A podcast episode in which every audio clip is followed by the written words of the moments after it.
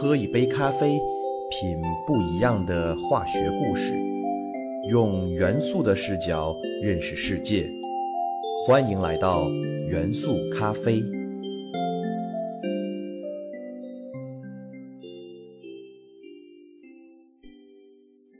大家好，欢迎收听元素咖啡，我是你们的老朋友老胡。最近中美贸易战又再次燃起，美国单方面将中国两千亿美元的产品的进口关税从百分之十提升至百分之二十五，同时通过美国的行政权力全面封锁中国的明星企业华为，意图通过这种极限施压的方法让中国屈服，可谓用心歹毒。这场贸易战不知道什么时候结束。但是从这件事情的开始，就让整个中国越来越多的反思和讨论中国的自主创新。老胡想了想，对于材料领域而言，有一个元素很有特点，中国一直没有克服的很多材料技术，都多多少少和这个神秘元素相关，它就是镍元素。镍原子序数二十八，位于第四周期第八组。说到第八组元素，咖啡第一期讲到的铂元素同属这一组。这一组的金属元素都有个共同特点，那就是较为稳定，并且具有很好的催化活性。由于镍化学性质较为稳定，在自然界中就有单质的存在。而储存最多镍金属单质的媒介是陨石，在铁陨石中，镍的含量最高可达百分之四十。所以说，镍是一种天上飞来的金属，一点儿也不为过。镍的发现也很有意思，它并不是在陨石中被发现的，而是人们在研究一种绿色的矿石，起初以为是铜的矿石，因为含铜的物质经常呈现绿色，例如铜锈。但是后来经过研究，发现这种矿石并不含铜，人们就把这种绿色物质称为尼克尔铜。源自于拉丁文中“甲铜”这个词，而镍元素的英文名称 “nickel” 就是尼克尔铜的音译，元素符号 Ni 就是取自于英文名的第一个和第二个字母。镍元素的主要来源还是要从镍矿中提取，而并不是从陨石中提取，毕竟陨石的量实在是太少了。世界上的镍矿主要分布在赤道线南北三十度以内的热带国家，例如古巴、巴西、印度尼西亚、菲律宾、澳大利亚、巴布亚新几内亚等。但是大家一定想不到，镍矿储量世界第一的地区，是一个叫做科克里多尼亚岛的法属殖民地。这个南太平洋上的小岛，居然镍储量占到了世界的百分之二十五。镍的出口收入占到了这个小岛全部出口收入的将近百分之九十，镍矿真的是上天给予这座小岛最大的恩赐。在中国，甘肃省的镍矿储量最多，占全国镍矿总储量的百分之六十二，其中甘肃金昌的铜镍共生矿是亚洲最大的镍矿，也是仅次于加拿大萨德伯里镍矿的世界第二大镍矿。前面讲到，由于镍的化学性质很稳定，所以镍的一些应用领域和上一期讲到的铬元素很相似。例如，镍也可以作为电镀涂层用来保护金属构件。镀镍涂层具有优良的耐腐蚀性能，其防腐蚀性能比镀锌要高百分之二十到百分之二十五，价格又比镀铬要便宜许多，所以。电镀镍的加工量是仅次于电镀锌，居电镀产业的第二位。电镀所消耗的镍元素占到了镍总产量的百分之十左右。第二个和铬元素相似的应用就是用来制造不锈钢。含镍的不锈钢既能抵抗大气、蒸汽和水的腐蚀，又能耐酸、耐碱、耐盐，所以被广泛的应用于化工、冶金、建筑等行业。上一期讲到的奥氏体不锈钢的制造，除了要添加百分之十八以上的铬元素外，另一个添加量最大的元素就是镍元素。不锈钢的生产是镍的最大消耗方式，全球约三分之二的镍都用于生产不锈钢。添加了镍的不锈钢机械性能大大增加，同时还可以在高温环境中依然保持极佳的机械性能。所以，镍合金被应用于高温合金中。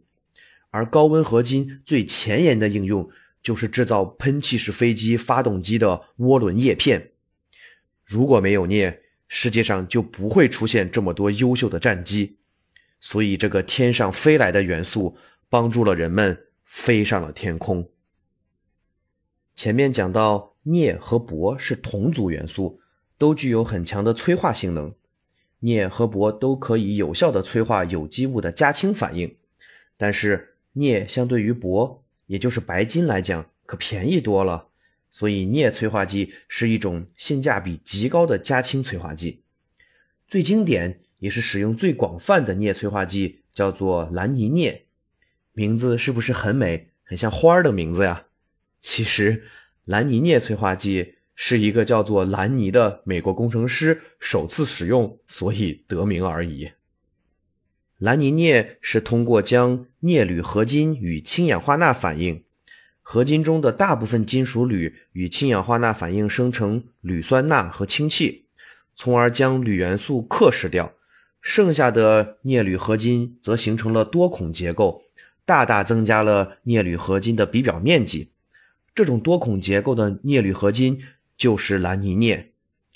由于反应生成的大量氢气，氢气可以附着于蓝泥镍的空隙中，促进后续加氢反应的进行，从而可以进一步提升加氢反应的催化效率。加氢反应在化工行业中使用非常广泛，但是如果非要联系一下我们的生活的话，欧美人的生活中经常在面包中加的黄油。当然，其中一部分是从牛奶中提炼出来的天然黄油，但是比较贵，所以人们就通过将液体植物油，例如豆油、玉米油、葵花籽油等进行加氢反应，让其中的不饱和脂肪酸变为饱和脂肪酸，这样加氢后的植物油就会从液体变为固体，就是我们吃的人造黄油了。既然镍元素是上天飞来的元素，那必须有一些酷炫的性质和应用，才能配得上自己的身份啊！镍元素很有未来感的一个应用，就是可以作为储氢材料。氢就是指氢气，是自然界最轻的气体，也是最为环保的能源。我们都知道，氢气和氧气燃烧可以释放大量的能量，而反应的产物是水，所以这个反应被认为是世界上最为绿色的反应。如果有材料能够很好的将氢气储存起来，就可以利用氢气与氧气的反应来制作高储能的燃料电池，而镍蓝合金就是一种非常好的储氢材料。镍蓝合金之所以能储氢，是因为和氢气发生了化学反应。首先，氢气被催化而分解成氢原子，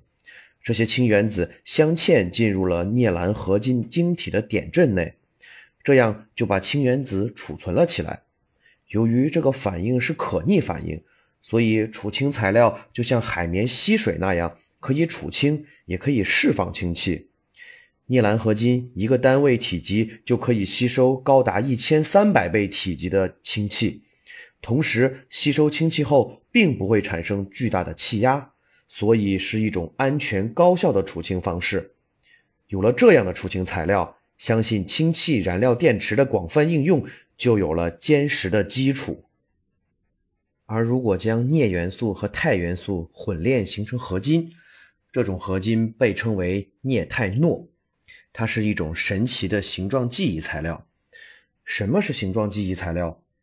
就是当金属发生形变后，在某一特定条件下，金属会逐渐恢复到形变前的形状，就像是记住了之前的样子一样。这种材料就是形状记忆材料。其实，形状记忆材料利用的是相变过程。